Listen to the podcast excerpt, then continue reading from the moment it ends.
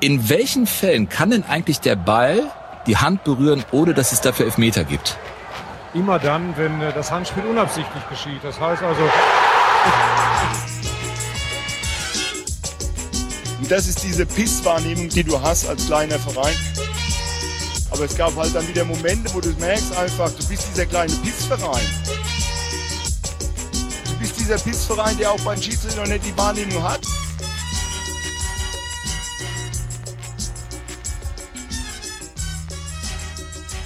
Sind 50-50 Entscheidungen, fallen die immer für den Großen aus.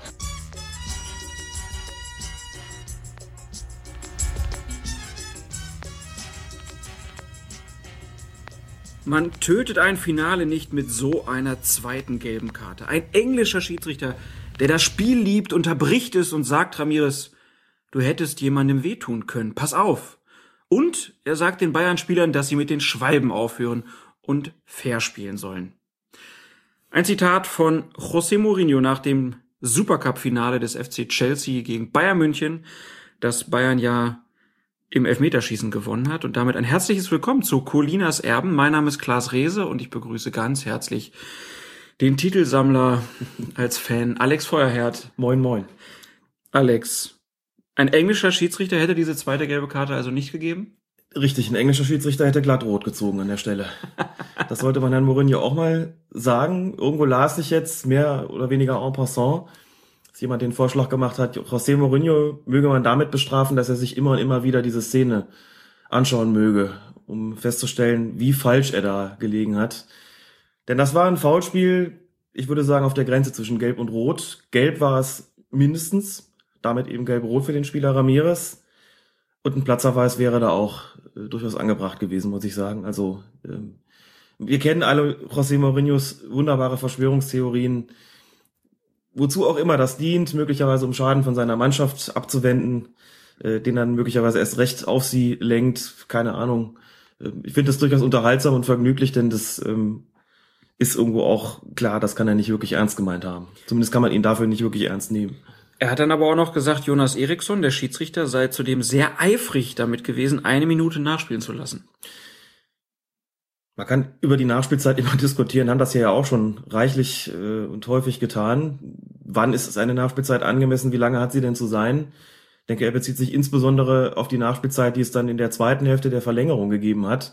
Ein bisschen erstaunt war ich, war ich ehrlich gesagt auch, weil ich nicht fand, dass in dieser Viertelstunde so viel Unterbrechungen stattgefunden haben, dass überhaupt eine Nachspielzeit da angemessen war. Gut, aus Bayern-Sicht und aus der Sicht des Bayern-Fans war es natürlich ein Segen, denn wie man weiß, vier Sekunden vor dem Schlusspfiff fiel dann das 2 zu 2. Musste man, glaube ich, nicht unbedingt nachspielen lassen. Da kann ich die Klage noch eher nachvollziehen, empfinde sie aber an der Stelle auch ehrlich gesagt als kleinlich, denn das ist eine Spielzeit, die gilt für die einen wie für die anderen und da muss auch Chelsea das Ding halt noch verteidigen. Die letzten 60 Sekunden der Verlängerung und das wäre für sie, glaube ich, eigentlich auch kein Problem gewesen. Und gerecht war es natürlich ohnehin, würde ich sagen. Das äh, Ergebnis drückt durchaus den Spielverlauf auch aus. Ja gut, Fußball ist nicht gerecht. Das wissen wir ja seit einem anderen Champions League Finale. Das ist wahr. José Mourinho war da nicht der Einzige, der Probleme mit der Regelkunde hatte, denn auch Manuel Neuer und Bela Reti hatten Probleme mit dem Anlauf beim Elfmeter von Oscar. Der hat nämlich den Anlauf im Elfmeterschießen unterbrochen. Neuer beschwert sich dann beim Schiri und Reti behauptet am Mikrofon, nur kleinere Verzögerungen werden akzeptiert. Und aufmerksame Hörer von uns haben direkt auf Twitter gesagt, ja, hätten die beiden mal Colinas Erben gehört, denn letzte Woche haben wir noch drüber gesprochen. Richtig. Lobet und Preise und unsere Hörer, die sofort reagiert haben. Ich bin erstaunt gewesen. Weniger bei Manuel Neuer. Ich denke, der weiß das und setzt das wahrscheinlich aus taktischen Gründen ein, da einfach mal hinzurennen zum Schiri und zu sagen, hier, guck mal, was macht er denn da? Aber dass Belareti sich davon verunsichern lässt und sagt, nur kleinere Verzögerungen werden akzeptiert, da merkte man so ein bisschen, er weiß es eigentlich gar nicht so genau. Hat vielleicht auch schon mal mitbekommen, das ist irgendwie nicht verboten, ne? weiß aber auch nicht so genau, was, was ist denn jetzt? Und versucht dann so einen ganz seltsamen Mittelweg zu gehen, nur kleinere Verzögerungen akzeptiert. Also um es dann nochmal zu sagen, man darf den Anlauf unterbrechen und zwar auch richtig hart unterbrechen.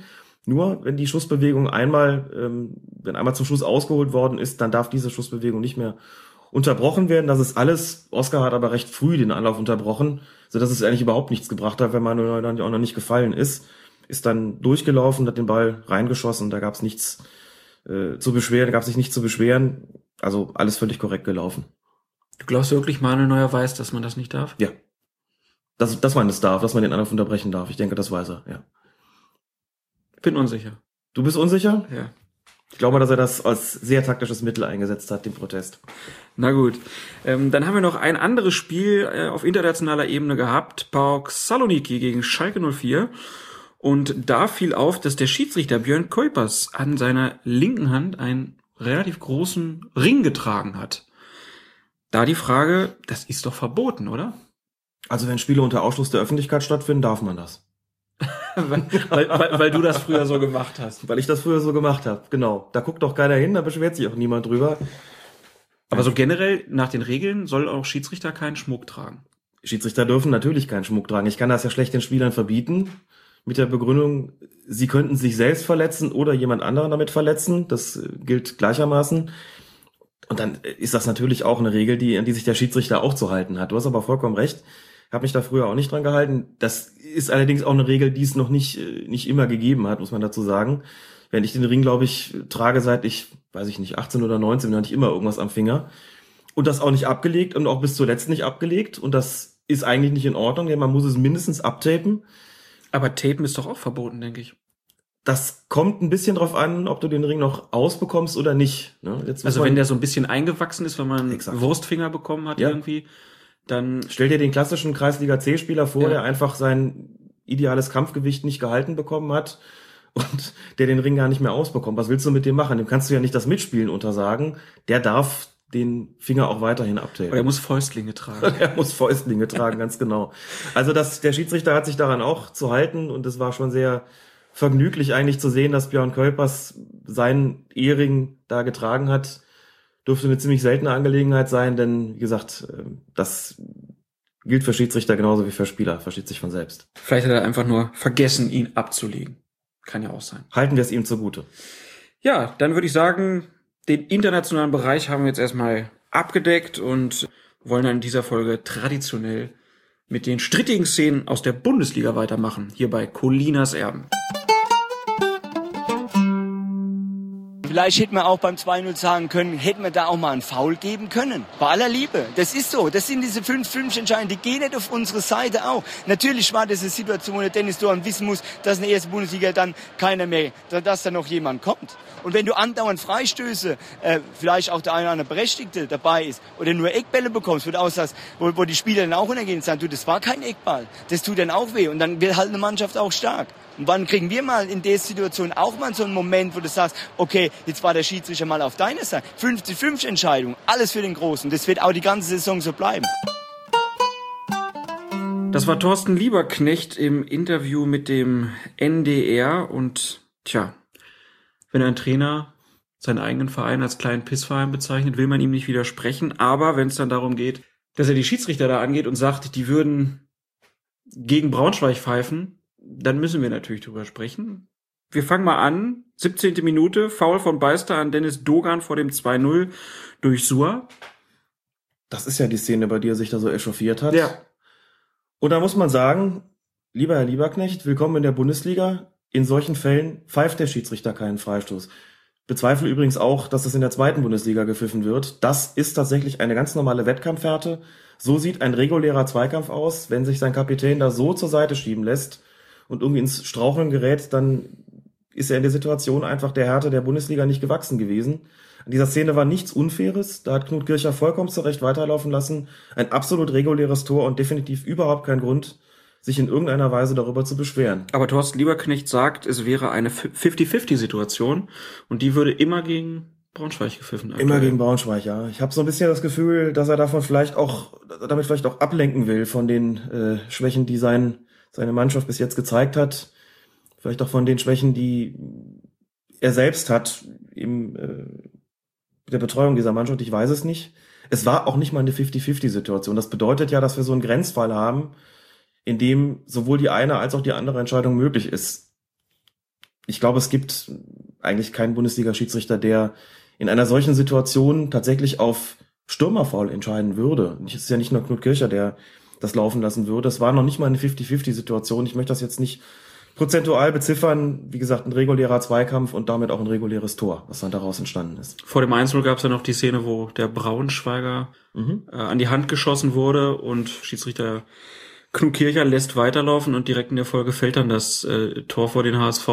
Vorteilsregel sehr gut angewendet von Knut Kircher. Vorteilsregel gut angewandt, wenn er denn überhaupt auf absichtliches Handspiel entschieden Klar. hat. Falls dem so sein sollte, dann wäre es eben ein Vorteil gewesen. Falls er sich entschlossen haben sollte, dass es gar nicht als absichtlich zu werten ist, war da auch kein Vorteil gegeben. Ich habe ehrlich gesagt nicht mehr im Kopf, ob er dieses Signal zum Vorteil gegeben hat mit den ausgebreiteten Armen.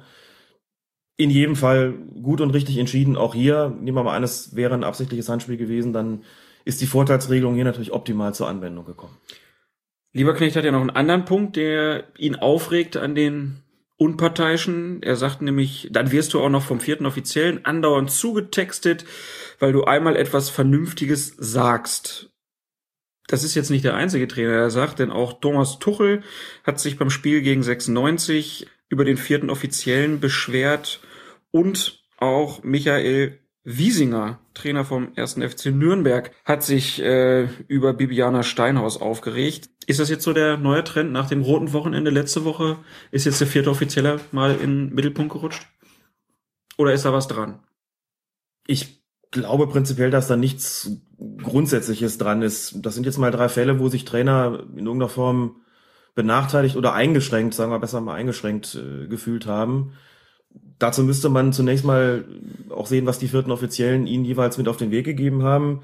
Wir werden auf die ein oder andere Szene noch zu sprechen kommen. Also im Falle von Bibiana Steinhaus, fangen wir mal hinten an, ist es so gewesen, dass sie zu Rate gezogen worden ist vom Schiedsrichter im Falle einer gelb-roten Karte, ist damit ihrer Aufgabe, ihrer originären Aufgabe auch nachgekommen, denn die vierten Offiziellen sollen sich äußern, wenn sie einen Vorfall klar gesehen haben und auch nur dann.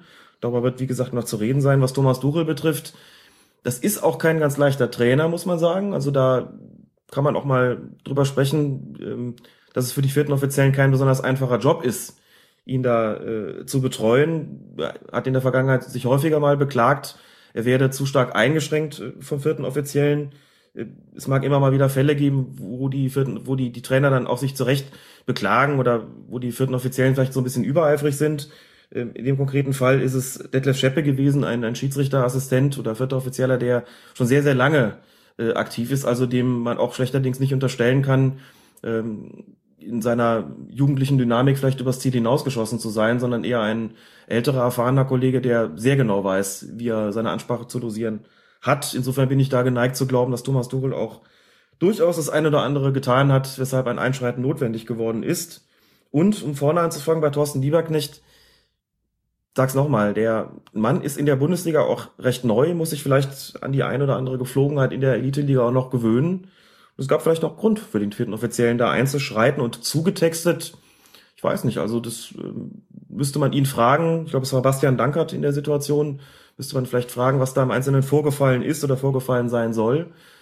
Fakt ist natürlich, wenn Thorsten Lieberknecht sich beispielsweise über die Gültigkeit des 2, 2 zu 0 aufgeregt haben sollte, dann hat er das zu Unrecht getan, weil dann ist ein vierter Offizieller auch dafür da zu sagen, setz dich auf deine vier Buchstaben oder geh in deine Coaching-Zone zurück, was auch immer.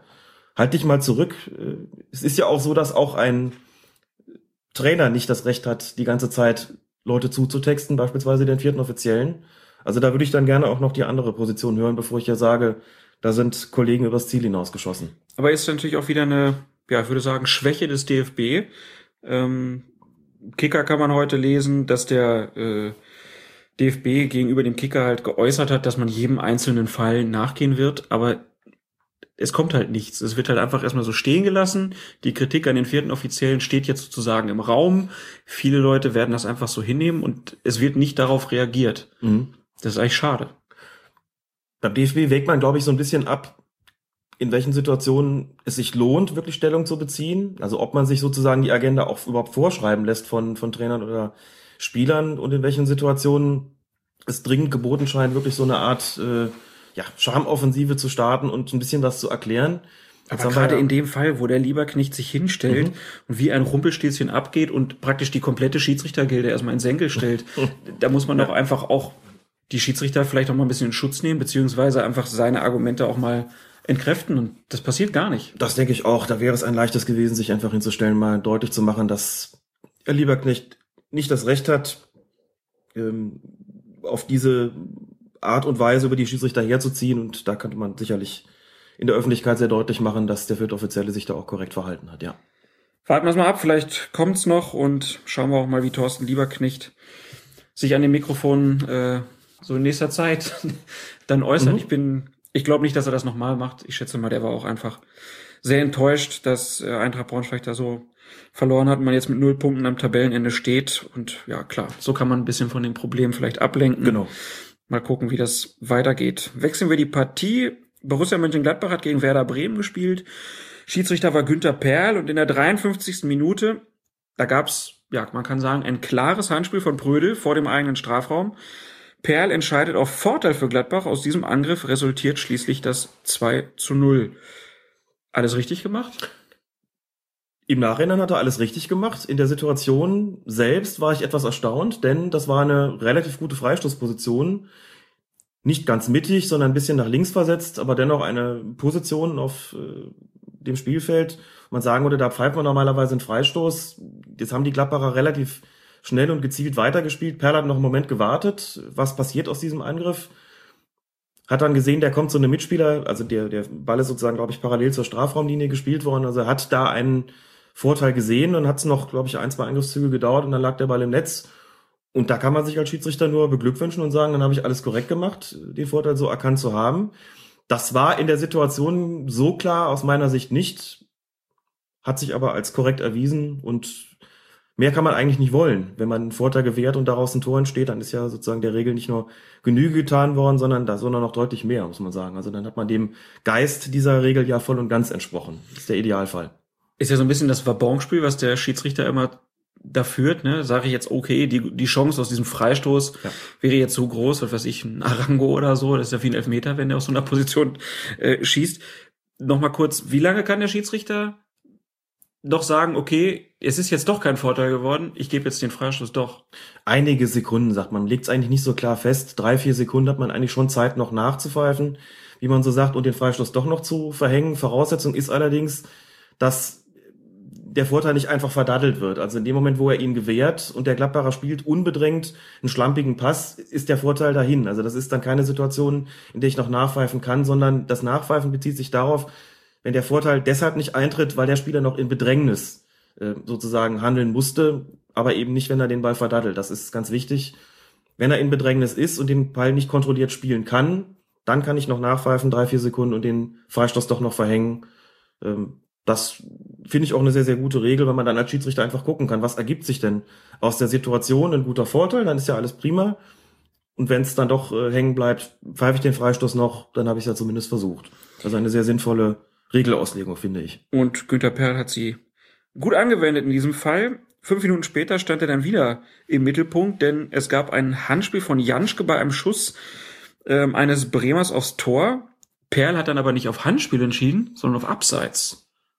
Ist das nicht, ja, hätte man da nicht einfach sagen müssen, na, das, das Handspiel ist jetzt das schlimmere Vergehen? Genau, und das ist ein schönes Beispiel dafür, dass es eben nicht darum geht, äh, dass jetzt hier nicht, dass wir hier nicht zwei gleichgelagerte, zeitlich gleichgelagerte Fälle haben, sondern dass das eine vor dem anderen war. Mhm. Und wenn ich das, wenn ich Vergehen durch zwei verschiedene Mannschaften habe, das heißt Mannschaft A, da steht einer im Abseits, Mannschaft B begeht ein Handspiel, immer dann geht es darum, welches Vergehen war zuerst. Und hier war eindeutig das Abseits zuerst, denn das Abseits wird ja festgelegt im Moment des Abspiels. Da muss ja entschieden werden, stand er im Abseits oder nicht.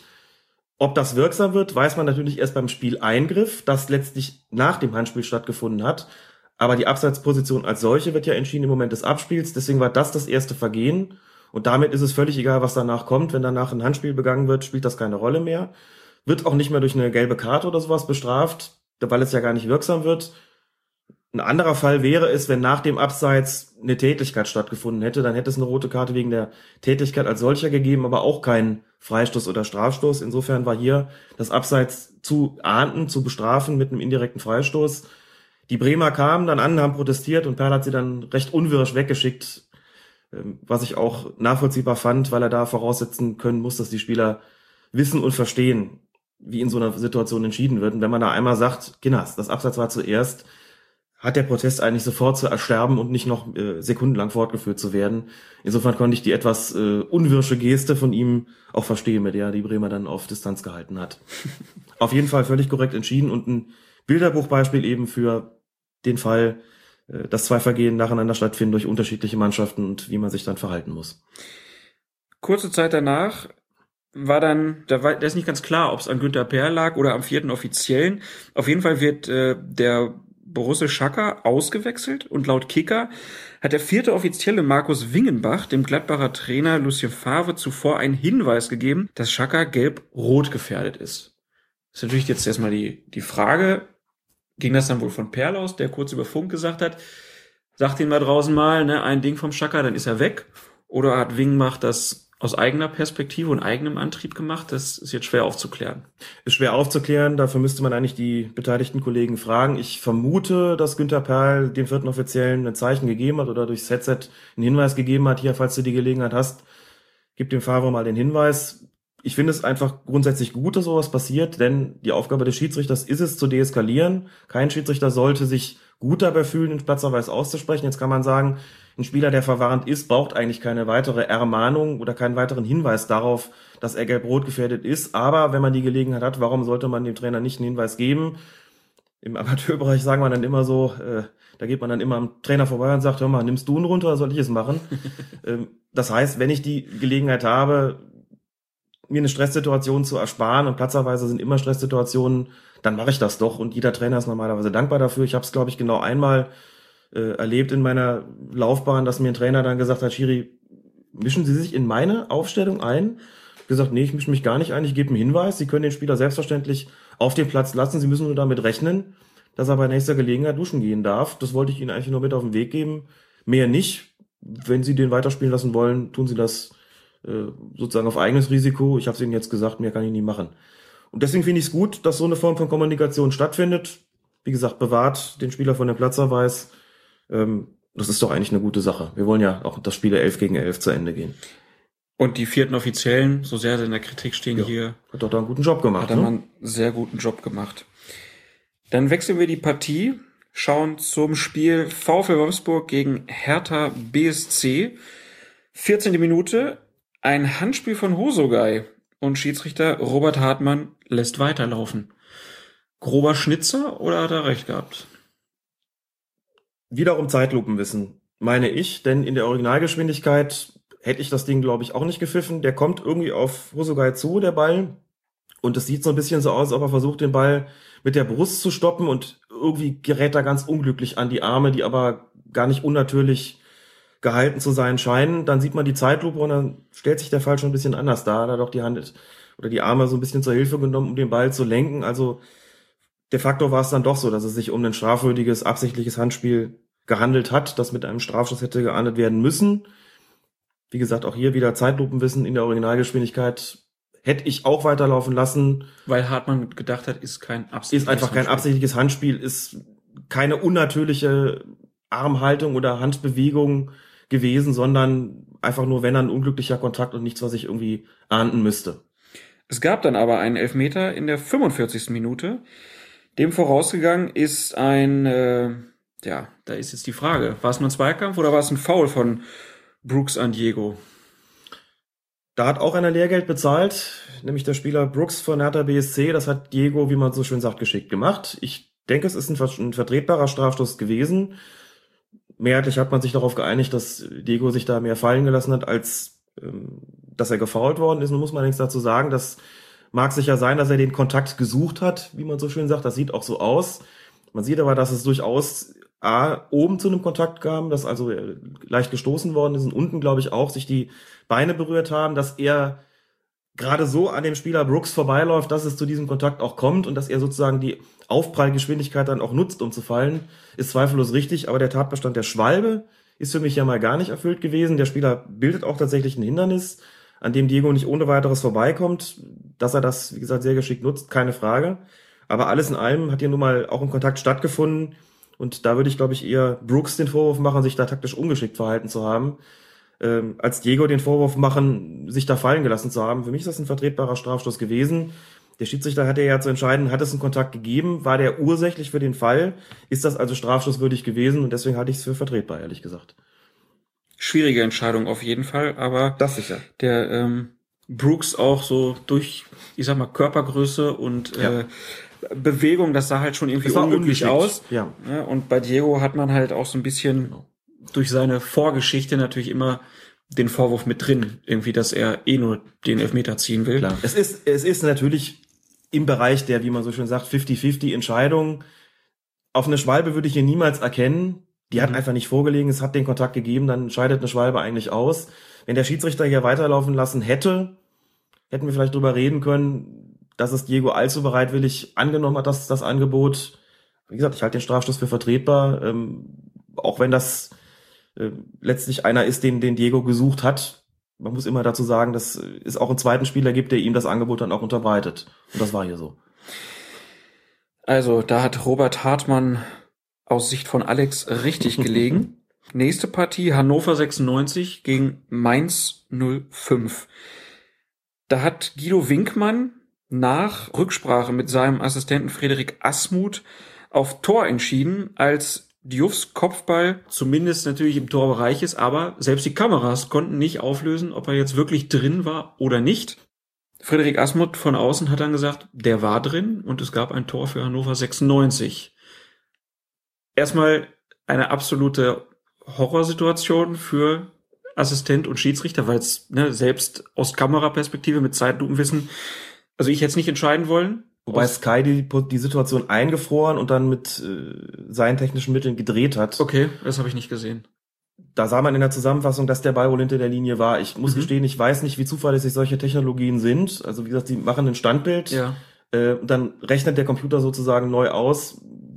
Wie wäre das denn, wenn man jetzt den, die Kamera in einen anderen Winkel positioniert hätte? Äh, da war der Ball relativ deutlich hinter der Linie. Worum es mir einfach in der Situation ging, ist, dass Frederik Asmuth, kommt ja auch aus Köln, kenne ihn auch ganz gut, das einfach großartig gemacht hat. Der brauchte keinen Torrichter, der brauchte keine Torkamera. Der hat als ganz normaler Assistent sozusagen gesehen, dass der Ball, der hinter der Linie war, ähm, in rasender Geschwindigkeit und ohne dass er die Möglichkeit gehabt hat, sozusagen sich von diesem, äh, auf dieses Standbild zurückzugreifen, also eine offenkundig richtige Entscheidung getroffen. Finde ich einfach erwähnenswert, weil ja gerne mal den Schiedsrichtern vorgehalten wird, dass sie da falsch entschieden haben und dass wir das jetzt dringend äh, doch eine Torkamera bräuchten oder Torlinientechnologie bräuchten. Wie gesagt, die Schiedsrichter befürworten es ja auch. Insofern wollen wir uns da gar nicht äh, großartig gegen sperren. Äh, und über die Torrichter diskutiert wird, hat hier ein Bundesliga-Assistent das gesehen, hat offenkundig korrekt entschieden und das finde ich erwähnenswert, ja gerade weil, wie gesagt, immer über das Gegenteil debattiert wird. Ja, da es richtig war, auf jeden Fall ein großes Lob, Mhm. aber man hat ja Asmuth dann halt auch direkt danach, dann werden ja Assistenten auch mal in der Kamera Großaufnahme gezeigt, wenn es um solche Entscheidungen geht. Da hat man auch gesehen, da war ordentlich Adrenalin im Spiel. Das denke ich auch. Das denke ich auch, auf jeden Fall. Zweite diskutable Szene aus dem Spiel 96 gegen Mainz. Ähm, 66. Minute. Ein Schuss von Zimling aufs Tor von 96. Marcelo lenkt den Ball, absichtlich oder unabsichtlich, das müssen wir gleich klären, mit der Hand über das eigene Tor. Winkmann gibt dann Abstoß äh, für Hannover. Also erstmal, dass es Abstoß gibt, ist schon mal falsch. Es ist falsch gewesen, weil eben ein Hannoveraner zuletzt am Ball gewesen ist. Marcelo Genau. in dem Fall. Auch hier möchte ich aber dazu sagen, dass es wiederum ein Zeitlupenwissen ist. Und ich kenne die Situation als Schiedsrichter selbst. Da schießt einer den Ball aufs Tor und du siehst gar nicht, ob der Ball eine Richtungsänderung ähm, vornimmt. Das kann, ja mal passieren, dass dir jemand in die Schussbahn rutscht, mit welchem Körperteil auch immer, und den Ball abfälscht. Du hörst es vielleicht auch als Schiedsrichter, zumindest in einem Stadion, das nicht, äh, nicht laut ist oder auf einem Platz, wo es außerhalb nicht so laut ist. Du hörst vielleicht, dass da irgendwas gewesen ist, hast aber bei vom Hingucken gar nicht den Eindruck, dass der Ball großartig die Richtung ändert, wenn überhaupt. Das ist aber ein Indiz für den Schiedsrichter immer, um zu beurteilen, ob hier noch jemand dran war oder nicht. So, und so schnell wie das da gegangen ist und so äh, kräftig wie der Schuss auch war und angesichts der Tatsache, dass er seine Flugbahn gar nicht verändert hat, hat Winkmann offensichtlich sich gedacht, gut, dann war auch keiner mehr dran, gebe ich also auf Abstoß, was soll das sonst sein? Der mag da vielleicht in den Schuss gesprungen sein, aber sonst nichts gemacht und dann sieht man die Zeitlupe und sieht nicht nur, dass der Ball abgefälscht worden ist, es also mindestens einen Eckstoß hätte geben müssen, sondern es stellt sich auch die Frage, war das ein Handspiel? War das eine unnatürliche Handhaltung? Bin ich nicht ganz sicher, ehrlich gesagt, ob es so gewesen ist. Man, äh, er reißt tatsächlich so den, den Arm hoch, hat er ihn auf einer Höhe, wo man drüber diskutieren kann, ob der Tatbestand der unnatürlichen Handhaltung, der Ver Vergrößerung der Körperfläche und damit der Absicht erfüllt ist oder nicht. Zeigt sich aber wieder mal eine Situation, in der der Schiedsrichter in Sekundenbruchteilen entscheiden muss, in dem ein wichtiges Indiz, eben die, die Änderung der Flugbahn des Balles, entfällt, dann trifft man schon mal eine Entscheidung, die dann eben ganz falsch war, sich aber in der Originalgeschwindigkeit alle Male erklärt und auch deutlich, also an der deutlich wird, so dramatisch war das eigentlich gar nicht. Jedenfalls nicht so, dass dann äh, Thomas Tuchel sich anschließend Wort- und Gestenbereich darüber mokieren muss, dass man da ja statt eines Strafschusses sogar nur einen Abstoß äh, gekriegt hat, beziehungsweise so ein Abschluss dabei rausgekommen ist für den Gegner. Das könnte ja wohl nicht sein. Und dann guckt man sich im Fernsehen an und denkt sich, doch, das kann sein. Und wenn man mal auf dem Platz gestanden hat und weiß, wie solche Situationen aussehen, dann weiß man erst recht, dass es einfach passieren kann. Aber du hast. Dass man dann eine falsche Entscheidung trifft und der Assistent auch nicht wirklich helfen kann, weil auch er sieht, dass die Flugbahn sich gar nicht ändert. Wie gesagt, ein Indiz, das eigentlich dafür spricht, dass gar nichts passiert ist. Aber jetzt hast du ja zwei, dreimal schon auch gesagt, naja, wenn man sieht, okay, die Mannschaft regt sich so auf, ähm, mhm. dann hätte der Schiedsrichter doch auch die Möglichkeit gehabt, einfach zu Marcelo mal hinzugehen und wenigstens zu fragen, ob er den Ball berührt hat. Klar wird er nicht sagen, ich habe Hand gespielt, mhm. aber man hätte ihn ja fragen können, warst du dran? Das kann man machen. Dann hätte er sozusagen, es wäre natürlich ziemlich, ziemlich tricky gewesen. Also er sieht, ne, da protestieren jede Menge Mainzer und protestieren nochmal auf eine Art und Weise, die dem Schiedsrichter äh, schon anzeigt, hier ist irgendwas komisch. Ne? Also es ist kein, keine Art von Protest im normalen Rahmen, wo du sagst, naja gut, das machen die halt und da muss ich mich jetzt nicht groß drum kümmern, sondern eine Art von Protest, wo klar ist, die haben hier, die sind ja offenkundig überrascht von der Entscheidung, weil die alle gesehen haben, da war da noch einer dran. Die theoretische Möglichkeit hinzugehen und zu sagen, hören Sie mal, haben Sie den Ball noch berührt? Wäre gegeben gewesen, klar. Die zweite Möglichkeit wäre dann gewesen zu fragen, waren sie auch mit der Hand dran? Vielleicht, dann hätte Marcelo den Druck gleich doppelt gehabt. Einmal hätte er beantworten müssen, ob er dran war und dann mit welchem Körperteil. Das ist richtig.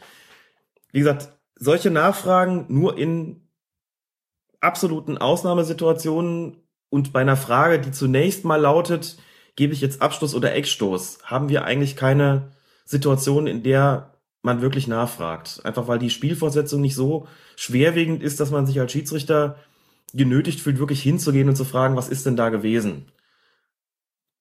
Da du die Frage aber theoretisch gestellt hast, gibt es auch eine theoretische Antwort. Klar, angesichts der Massivität des Protests hätte er das tun können. Und dann wäre interessant gewesen, ob Marcelo ehrlich gesagt hätte, jo, ich bin dann auch in der Flugbahn gewesen, aber nichts, was irgendwie absichtlich passiert wäre in puncto Handspiel, dann hätte man sich vielleicht wenigstens noch auf den Eckball verständigen können. Ähm, damit wäre der Ballbesitz auf jeden Fall bei den Mainzern geblieben. Spielentscheidend war es wohl nicht, von Nein. daher ähm, auch ein bisschen vernachlässig, vernachlässigenswert heißt es, ja. Ähm, und damit kommen wir zur Partie, die Michael Weiner geleitet hat, Nürnberg gegen Augsburg.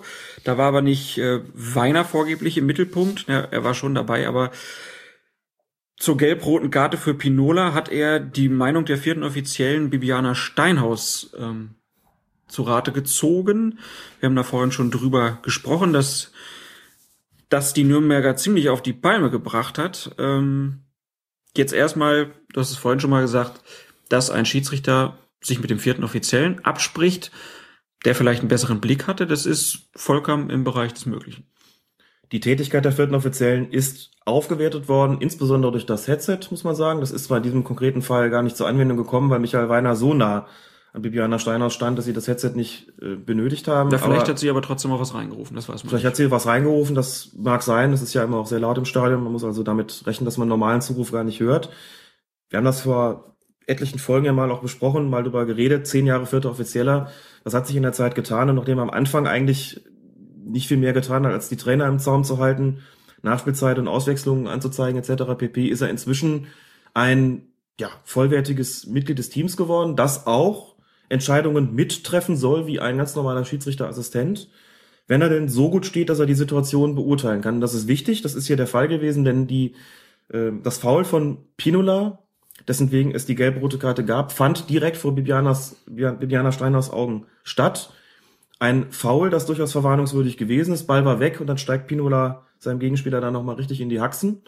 Ein Foul, für das man eine gelbe Karte geben kann. Der Mann war schon verwarnt, also kriegt er gelb-rot und dass Michael Weiner vielleicht schon eine Entscheidung getroffen hat, aber jedenfalls nochmal einen Schritt auf Bibiana Steiners zumacht. Kurzes Gespräch. Was hast du gesehen? Wie beurteilst du das? Und sie sagt, für mich verwarnungswürdig. Dann dreht sich Michael Weiner um, zeigt gelb-rot. Und dann geht Michael Wiesinger steil, weil er der Meinung war, das hätte so nicht laufen sollen. Hat dann später laut Kicker gesagt, es geht mir gar nicht um die Entscheidungen an sich, sondern um die sich Woche für Woche ändernden Bewertungsmaßstäbe vor zwei Wochen gegen Hertha greift der vierte Mann bei Baumjohanns Tätlichkeit gegen Pinola, muss man dazu sagen, nicht ein, jetzt schon, und das ist nur ein Beispiel. So, dann ähm, gehen wir nochmal zwei Wochen zurück. Das war eine Situation, in der Baumjohann mit seiner Hand bei Pinola im Gesicht rumgefummelt hat. Da habe ich damals gesagt, das ist so eine Aktion, da hatten wir unsere Textsonderausgabe, so eine Aktion, äh, wo wir sagen, wer im Gesicht des Gegenspielers rumfummelt, verdient rot. Hat es aber nicht gegeben, sondern ist, glaube ich, nur eine Verwarnung ausgesprochen worden für beide Spieler. Da stand der Schiedsrichter aber nah bei, da hat er vielleicht die Meinung des vierten Offiziellen gar nicht gebraucht. Vielleicht hat der vierte Offizielle sich auch nicht eingemischt. Vielleicht haben die beiden sich auch übers Headset verständigt, das weiß ich nicht. Ähm, das wird auch Michael Wiesinger nicht, nicht zwangsläufig wissen. Fakt ist, wenn der vierte Offizielle so gut steht, das so gut beobachtet hat, dass er dazu eine Meinung hat, eine Bewertung abgeben kann, soll er das tun und wird es auch tun. Ich glaube, hier existieren gar keine unterschiedlichen Bewertungsmaßstäbe. Wenn das nicht gut sieht, dann kann das logischerweise nicht tun. So einfach ist das. Es gibt keine Bewertungsmaßstäbe, sondern einfach nur die Frage, wer hat wie viel gesehen und kann den Schiedsrichter in welcher Situation wie unterstützen. Das ist die Maßgabe. Ähm, insofern ist das auch nicht richtig, was äh, Michael Wiesinger hier sagt. Auch da habe ich so ein bisschen das Gefühl, das geht Richtung Ablenkungsmanöver. Wir bringen das Gespräch mal auf die vierten Offiziellen und reden halt über die, da müssen wir nicht über die eigene Mannschaft reden. Ähm, inhaltlich nachvollziehen kann ich den Einwand nicht halte ihn, wie gesagt, auch für falsch, weil es keinen unterschiedlichen Bewertungsmaßstab gibt, sondern nur die Frage, was hat der vierte Offizielle eben gesehen? Oder die vierte Offizielle? Und wenn Bibiana Steiners das gut gesehen hat, und das hat sie, kann sie sich dazu äußern und die richtige Entscheidung ist getroffen worden, gelb-rot, ist alles korrekt gelaufen. Pinola ist dann vom Feld gegangen, hat sich danach noch ziemlich stark aufgeregt und der mhm. Kicker berichtet, dass Weiner ein Zusatzbericht angefertigt hat, in dem steht, dass Pinola Bibiana Steinhaus auch noch beleidigt hat. Also kann gut sein, dass Pinola neben seiner Gelb-Rot-Sperre ja. vielleicht auch noch ein bisschen mehr äh, zu befürchten hat. Das müssen wir mal abwarten. Aber ähm, es war dann auch ganz interessant, gab es so ein Interview mit Wiesinger im ZDF, wo dann der Interviewer auch ganz gut nachgefragt hat, so nach dem Motto, naja, nur weil es jetzt im einen Spiel vielleicht der vierte Offizier nicht gesehen hat und sich nicht gemeldet hat, kann man ja auch nicht sagen, deswegen soll der sich im nächsten Spiel auch nicht melden, gefälligst. Ähm, also da greift die Argumentation von Wiesinger auch nicht so wirklich richtig. Kommen wir zum letzten Spiel. Äh, Schalke 04, Bayern 04, Leverkusen. Schiedsrichter war Peter Gagelmann. Und da gab es eine ganz schöne Diskussion auf Twitter. Arne 1904 meldete sich, warum eigentlich nur gelb und nicht rot gegen Spahic nach dem Foul an Verfahren, das zum Schalker Elver führte. Und ähm, der User Eppinghofener hat ihm geantwortet, es gab keinen direkten Zug alleine auf den Torwart zu, war zu weit außen für eine hundertprozentige Chance. Da hätte ich jetzt gedacht, ja, der Eppinghofener hat es perfekt erklärt. Perfekt erklärt, perfekt formuliert. Genauso war es. Deswegen war es keine hundertprozentige Torchance, weil es eben, wie gesagt, zu weit außen war und äh, Verfahren nicht direkt auf den Torwart zugezogen ist. Das ist aber, wäre das Kriterium ja für eine hundertprozentige Torchance. Die ist hier nicht verhindert worden. Deswegen gab es ja noch nicht rot, sondern soweit ich weiß nur gelb. Perfekt erklärt, wunderbar. Konnten wir uns entspannt zurücklehnen und raushalten. Alles Pet gut. Und Peter Gagemann hat die richtige Entscheidung getroffen. Und dann gucken wir noch mal kurz äh, in die zweite Liga. Da gab es die Partie Arminia Bielefeld gegen Fortuna Düsseldorf und in der 28. Minute gibt es einen Strafstoß für Bielefeld, der dann auch zum 1-1 Ausgleichstreffer führt, nach angeblichem Handspiel von Levels. Aus deiner Sicht ein korrekter Strafstoß Pfiff? Nee, und ich finde, da gibt's auch keine zwei Meinungen zu. Ich glaube nicht mal, dass der Schiedsrichter heute noch äh, seine Meinung aus diesem Spiel aufrechterhalten würde. Das ist tatsächlich der Fall gewesen, dass ein Ball den Arm des Spielers trifft, der wirklich ganz locker herabhängt. Es gibt keine aktive Bewegung vom Arm zum Ball. Es gibt keine unnatürliche Handhaltung oder Armhaltung. Es gibt keine Vergrößerung der Körperfläche. Kurzum, es gibt kein Indiz dafür, dass hier der Ball absichtlich im Sinne der Regel 12 mit der Hand gespielt worden ist. Hier hätte das Spiel einfach weiterlaufen müssen, hätte es auf keinen Fall einen Handelfmeter geben dürfen. Das wird aber auch von offizieller Seite so gesehen. Denn es gab am nächsten Tag dann Helmut Krug im Interview bei WDR 2. Der saß in Bochum am Spiel. Genau und hat sich dann mit dem Moderator Sven Pistor über das Handspiel am Vortag unterhalten und weil es so eine großartige Radioszene ist, hören wir mal kurz rein, denn in dem Moment, wo das Gespräch mit Krug ist, gibt's ein Tor in Bochum. In welchen Fällen kann denn eigentlich der Ball die Hand berühren, ohne dass es dafür Elfmeter gibt? Immer dann, wenn äh, das Handspiel unabsichtlich geschieht. Das heißt also, es ist ein Tor gefallen. Das muss ich, glaube ich, noch kurz abgeben. Ja, natürlich. Unser Reporter ist Marc Eschweiler. Marc, was ist los? Tor für Bochum. Man hört es an der Kulisse. Jetzt gibt es hier kein Halten mehr. Aus 0 zu 2 macht 3 zu 2 und Ken Ilze in der Halbzeitpause eingewechselt. Macht das Tor. Abgefälschter Schuss. 14 Meter halblinke Position. Jetzt steht die Hütte hier Kopf. Ja, und ihr könnt ja bei der Kulisse mal versuchen, weiter über Handspiel zu reden. Machen wir, das ist doch der Fußball. Das ist live. Wunderbar. Und ich bin mir sicher, in den nächsten anderthalb Minuten fallen keine Tore. Das heißt, Helmut Krug, wir können weiter darüber diskutieren. Ja, also wann darf der Ball an die Hand, ohne dass es Elber gibt? Er darf grundsätzlich an die Hand. Und zwar immer dann, wenn keine Absicht zugrunde liegt. Und da genau fängt es an problematisch zu werden, insbesondere dann, wenn eine kurze Entfernung besteht, nur vom äh, Schützen zum Handspiel hin. Da muss der Schiedsrichter entscheiden, ob dem eine unnatürliche Handhaltung, Armhaltung zugrunde liegt. Das heißt, die Frage muss beantwortet werden, ob der Spieler möglicherweise seine Körperoberfläche vergrößert, also das Risiko bewusst in Kauf nimmt, mit dem Ball mit der Hand zu spielen. Ansonsten ist der Ball, äh, geht der Ball gegen den Arm, der normal gehalten wird. In normaler Körperhaltung ist es kein strafbares Handspiel. Wie ist das, wenn der Arm am Körper angelehnt ist, so wie gestern bei den Düsseldorfern, es da den Pfiff gab? Äh, war das eine Fehlentscheidung?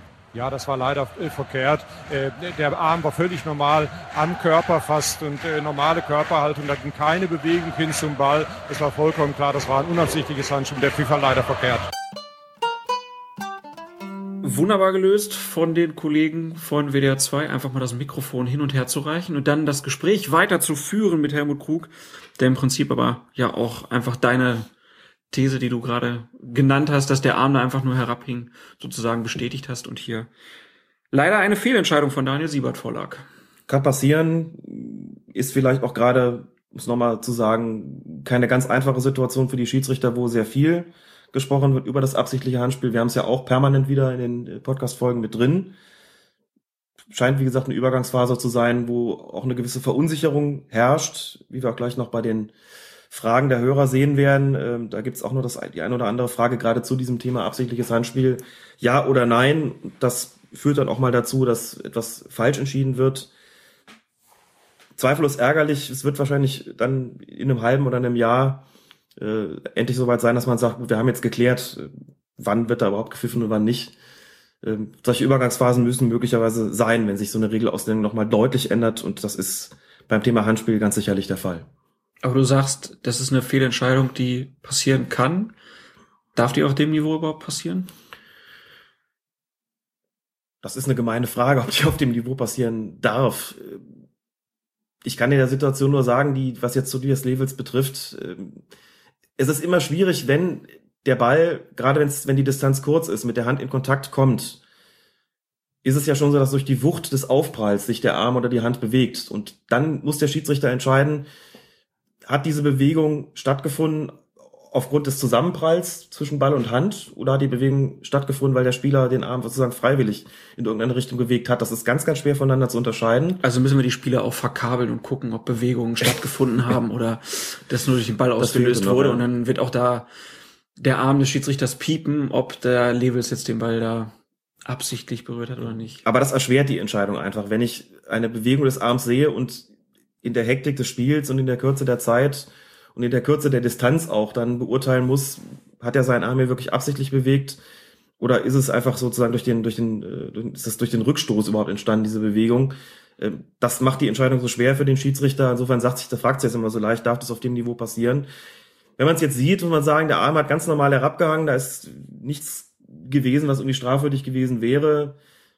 Ich denke, dass im Zuge einer intensiven Diskussion um dieses Thema sich die Fehler durchaus häufen. Das haben wir jetzt gesehen, auch in der vergangenen Saison schon. Das wird auch wieder nachlassen, da bin ich recht sicher. In dem Moment, wo mehr Entscheidungssicherheit, mehr Rechtssicherheit sozusagen für die Schiedsrichter existiert, werden auch da die Fehler nachlassen. Ähm, alle, die jetzt quasi davon in gewisser Weise benachteiligt werden, weil Strafschüsse gegen sie verhängt werden, die nicht korrekt waren, leiden natürlich darunter, das ist keine Frage. Aber ähm, ich denke auch, dass die, dass sowohl der, der, die, die FIFA als auch der DFB durchaus noch etwas offensiver sein könnten in ihrer Argumentation, wann ist ein Handspiel eigentlich absichtlich und wann nicht. Das Problem ist immer dann, wenn es halt jede Menge Fälle gibt, wo sich die Frage stellt, ist es nun absichtliches Handspiel oder nicht?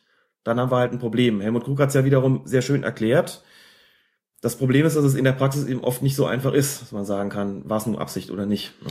Ganz schöne Szene gab es dazu auch in dem Supercup-Finale noch. Da ich weiß nicht mehr, welcher der Abwehrspieler von Chelsea war, aber der Bayern-Spieler hatte den Ball so auf na, 17, 18 Meter. Der Chelsea-Spieler stand schon im Strafraum drin und der hat die Hände halt einfach hinter den Rücken ja. genommen und über Kreuz genommen, damit halt so ein Fall überhaupt nicht auftreten kann. Mhm.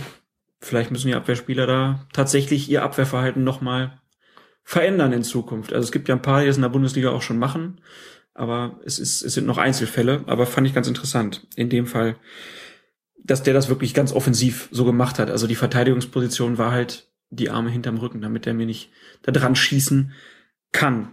Naja, bis dahin, bis die Klärung der UEFA oder der FIFA kommt, müssen wir einfach auf den alten Grönemeyer Klassiker verweisen. Wann ist denn Handspiel Hand?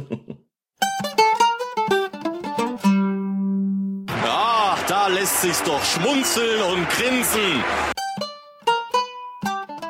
Kommen wir zu euren Fragen, die uns auf verschiedensten Wegen erreicht haben. Zum Beispiel Jochen Behrens meldete sich in den Kommentaren und wies ebenso wie Markus von Scheid äh, Alex auf einen kleinen Fehler hin, der äh, unterlaufen ist. Jochen schreibt, äh, schöne Grüße aus Santa Cruz, California. Da grüßen wir mal erstmal ganz herzlich in die USA. Aber mit dem größten Vergnügen zurück. Und er schreibt, auch wenn ich dem Tagesgeschehen in der Bundesliga von hier aus nicht ganz so sehr mit bewegten Bildern folge, habe ich doch Spaß an eurem Podcast. Das freut uns natürlich sehr. Meine Tochter, schreibt er weiter, hatte letzte Woche auch ihren Test zum Grade 8 Schiedsrichter. Also ne, Grad 8 Klasse 8 Schiedsrichter. Wir wissen nicht so ganz genau, was es damit auf sich hat, wie das, wie die Schiedsrichterausbildung da in den USA gemacht wird. Lieber Jochen, wenn du das hörst und uns da vielleicht nochmal ein paar Links schicken kannst, wie die Schiedsrichterausbildung in den USA läuft, würden wir sehr gerne lesen. Also sie hat da ihren Test gemacht und die Frage nach dem hochgelupften Ball für den Rückpass kam im Training auch vor, eindeutig als gelbwürdiges Vergehen.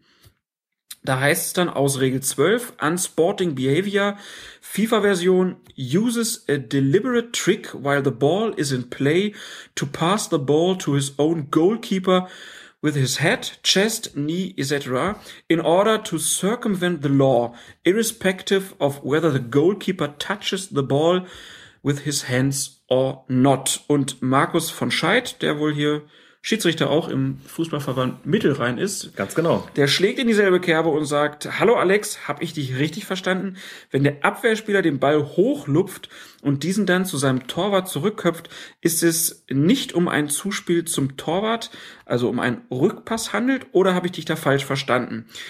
Markus ist nämlich der Meinung, ähm, dass dies genau der Fall ist, wo der Abwehrspieler diese Zuspielregelung umgehen will und dadurch eine Unsportlichkeit begeht, welche somit mit indirekten Freistoß und Verwarnung zu ahnden wäre. Alex, hast du Quatsch erzählt? Da habe ich Quatsch erzählt. Jetzt kommt das große Mea culpa. Das war ein Fehler, denn wenn der Abwehrspieler den Ball hochlupft und ihm zu seinem Torwart zurück zu köpfen beispielsweise, dann ist das, wie gesagt, wie die beiden auch richtig anmerken, genau das unsportliche Umgehen der Regel. Ich fand eh, dass ich schon ein bisschen rumgeeiert habe bei der Antwort. Ähm, dann haben mich die beiden dann auch mit den Armen im Moostopf erwischt und äh, damit klar gemacht, dass ich hier falsch gelegen habe. Das stimmt. Ich habe es schlicht und ergreifend verwechselt mit der Situation, dass der Torwart seinen eigenen Verteidiger sozusagen hoch anspielt und dann von dem den Ball per Kopf zurückbekommt. Das ist eine legitime Spielweise.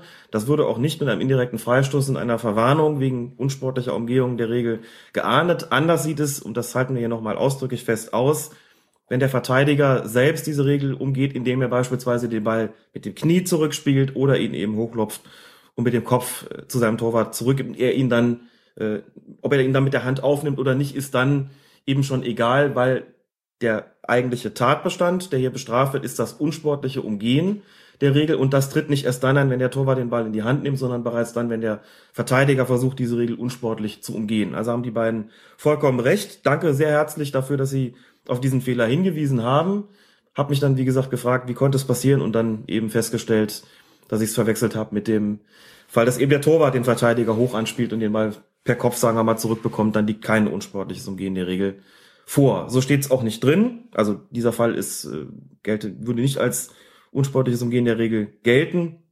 Das andere schon und insofern ähm, sehr gut, dass die beiden so gut aufgepasst haben und auf diesen Fehler hingewiesen haben. Ähm, ja, fand ich gut, denn auf diese Art und Weise haben wir dann auch die Möglichkeit, das klarzustellen, wenn uns da was durchgerutscht ist.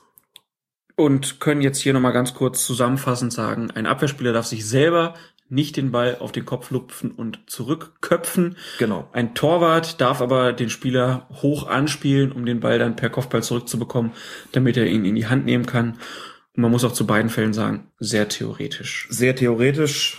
Aber für Schiedsrichterprüfungen kann das ja schon mal wichtig werden. Also gibt so viel, was auf dem Feld passiert, von dem man geglaubt hat, äh, dass es nie passieren wird. Ich erinnere mich immer wieder gerne an den Fall, wo bei irgendeinem Amateurspiel bei starkem Wind ein Verteidiger versucht, den Ball beim Abstoß aus dem Strafraum, Strafraum heraus zu befördern. Es gelingt ihm auch, aber durch den Windstoß kommt der Ball zurück und landet im eigenen Tor. So eine Frage, wo ich bei sogenannten Anwärterlehrgängen, also den Lehrgängen, bei denen neue Schiedsrichter geprüft werden oder wo Menschen zu Schiedsrichtern gemacht werden, solche Fragen werden da immer gestellt. Ich habe jahrelang gesagt, so ein Quatsch, das kommt nie vor. Die Frage ist Blödsinn.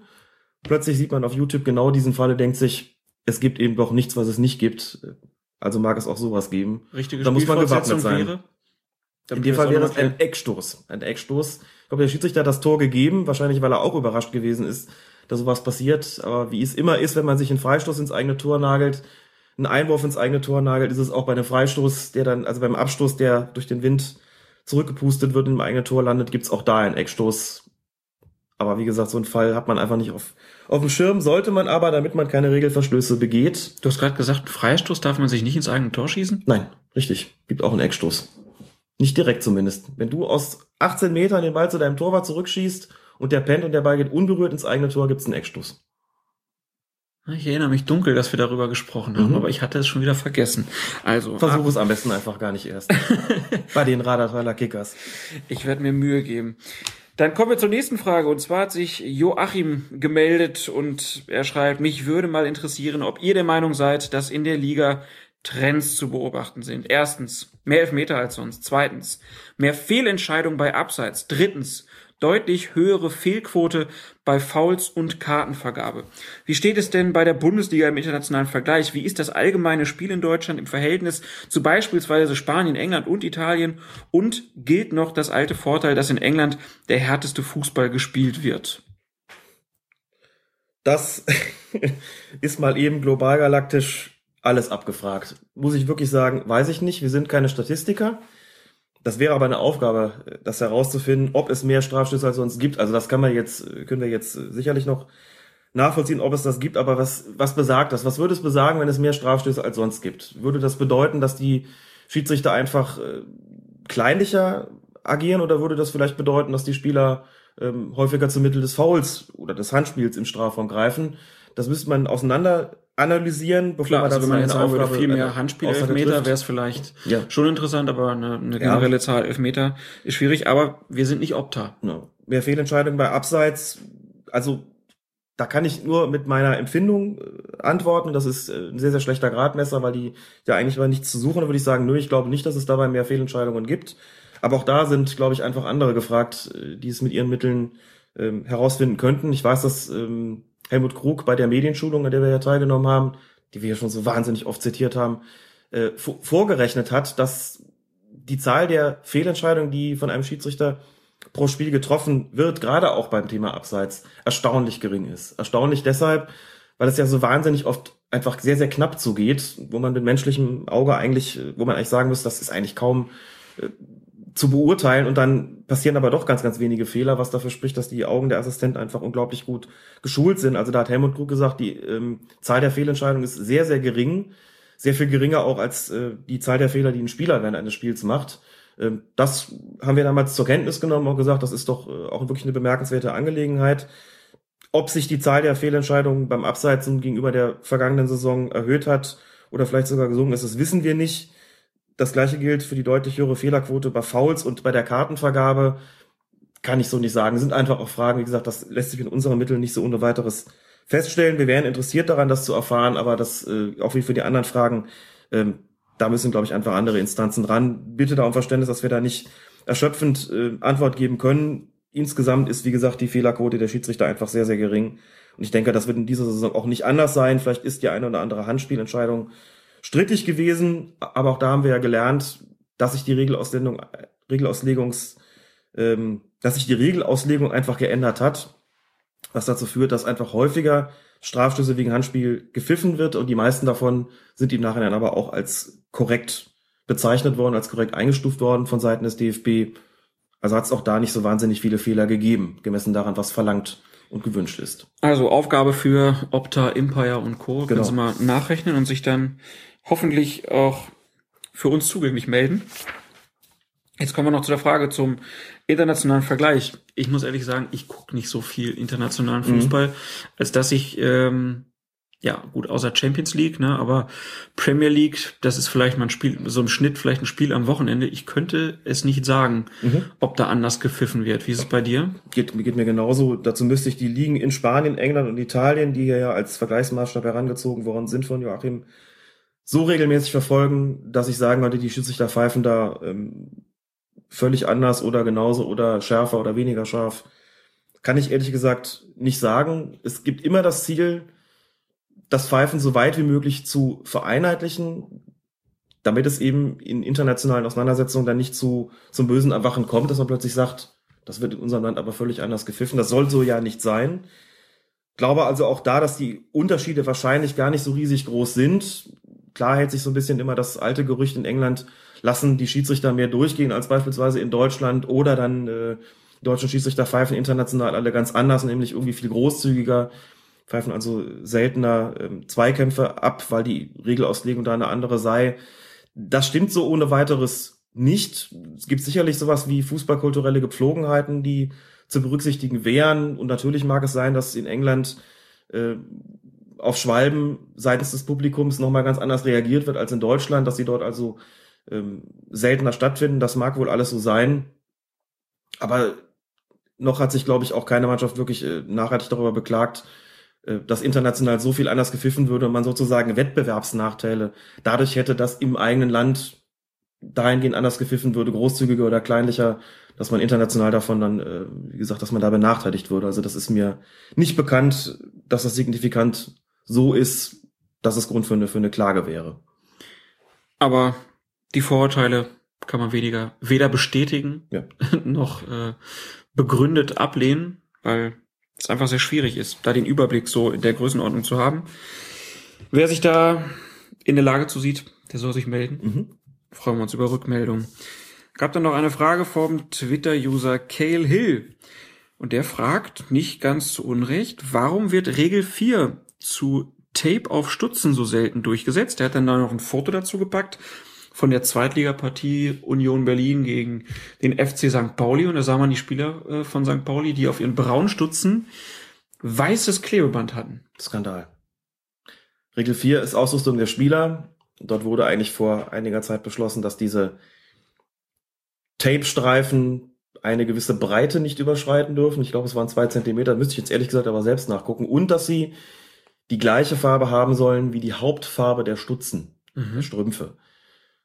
Ich habe ehrlich gesagt seitdem gar nicht mehr darauf geachtet, ob das überhaupt eingehalten wird oder nicht. Die Schiedsrichter in der Bundesliga aber offensichtlich auch nicht. Mir ist eins einmal aufgefallen, dass plötzlich äh, Spieler, deren Strümpfe rot sind, auch mit, mit äh, roten Tapern da rumlaufen, dass sie es gerne auch mal ums Armgelenk gewidmet haben. Ich weiß nicht, ob, sie da, ob das irgendwie eine, eine Marotte ist oder irgendwelche Freundschaftsbändchen damit verdeckt werden oder was auch immer da der Grund ist, warum das an den Unterarm getragen wird da hat es in der Regel dann auch dieselbe Farbe gehabt oder die gleiche Farbe gehabt wie das Trikot. Am Strümpfen müsste es auch die gleiche Farbe haben wie die Hauptfarbe.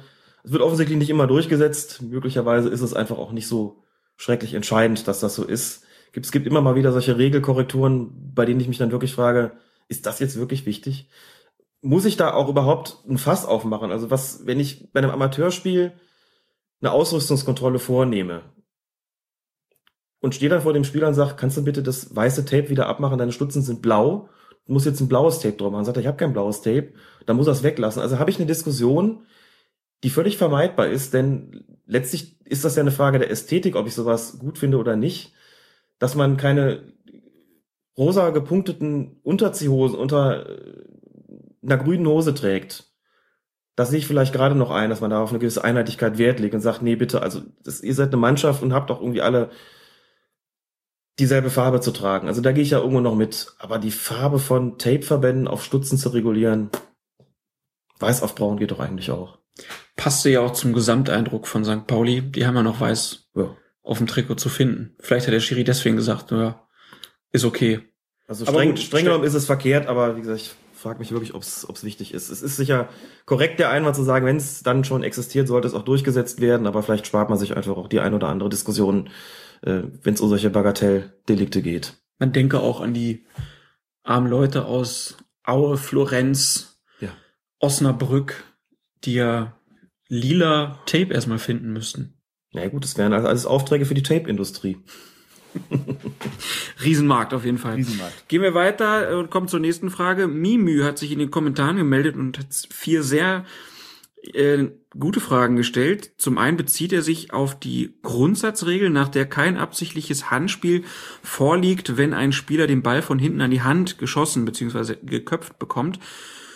Und Zweier hat in Elf Freunde, ähm, ja, oder wurde damit zitiert in der Elf Freunde, wenn beim Freistoß ein Spieler in der Abwehrmauer dem Schützen den Rücken zudrehen und die Arme hochstrecken würde, dann hätten wir wieder den Fall der unnatürlichen Handhaltung und vergrößerten Körperfläche, bei der er das Handspiel in Kauf nimmt, also würde gepfiffen. Nun ist Mimü arg verwundert, dass der DFB jetzt mit dieser grundsätzlich nicht strafbar Version ankommt. Und darüber haben wir ja letzte Woche schon gesprochen. Wir gesagt haben, was ist denn, wenn sich die Spieler einfach eben mit dem Rücken zum Schützen drehen und hochspringen? Da wäre ja der unsportliche Aspekt dann doch wieder zu erkennen. Da müsste man eigentlich auf absichtliches Handspiel entscheiden. Es würde wohl auch so passieren, einfach weil der Schiedsrichter in der Situation ja erkennen würde, dass eine unsportliche Absicht gegeben ist. Dennoch gebe ich ihm völlig recht, ist es verwunderlich, wenn, wie in der vergangenen Woche geschehen bei äh, dem Handspiel von Arango, der DFB sich festlegt und sagt, der kann das nicht sehen, der ist von hinten angeköpft worden, also kann es keine Absicht sein. Man sieht, welche Blüten das sozusagen treiben kann, bis hin zu dem Punkt, dass man an, nochmal auf einen Artikel stößt, den ihm ein, ein Bundesliga-Schiedsrichter geschrieben hat oder zumindest protokollieren lassen hat und in dem er sagt, so generell kann man das nicht festlegen, denn es ist ja auch denkbar, dass ein Spieler, der mit dem Rücken zum Schützen steht, in unsportlicher Absicht die Hand hebt äh, und da muss das auch entsprechend geahndet werden. Also man sieht, äh, ne, so grundsätzlich sollte man sich vielleicht nicht festlegen, um den Spielraum da auch noch ähm, zu gewähren.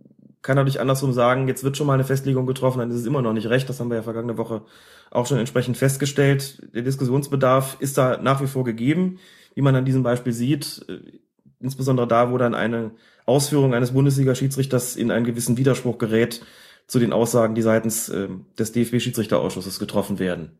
Darauf sind wir ja aufmerksam gemacht worden, auch völlig zu Recht, wie ich finde. Also das bleibt auch in der Hinsicht, denke ich, spannend. Ähm, aber nochmal grundsätzlich, der Schiedsrichter muss eben entscheiden bei einem Handspiel, ähm, war es Absicht im Sinne der Regel 12 oder nicht. Und eine Mauer, die sich mit dem Rücken zum Schützen stellt, hochspringt und die Arme dabei oben hat. Sagen wir so, der Schiedsrichter, der sagt, naja, wir haben doch gesagt bekommen, von hinten kann das nicht sein, und der dann da nicht pfeift, ich glaube, den gibt es nicht, denn das ist so eindeutig, dass der auch gut beraten ist in der Situation, sich von dieser vermeintlichen Grundsatzentscheidung zu entfernen und zu sagen, die unsportliche Absicht war so klar zu erkennen, was soll ich denn machen, außer zu pfeifen, ist doch ganz klar. Wenn man dann sagt, das hätte aber für Arango letzte Woche auch gelten müssen, sind wir aber wieder in diesem Grauzonenbereich, wo man sagt, ja klar, da ist so eine grundsätzliche Feststellung vielleicht auch problematisch.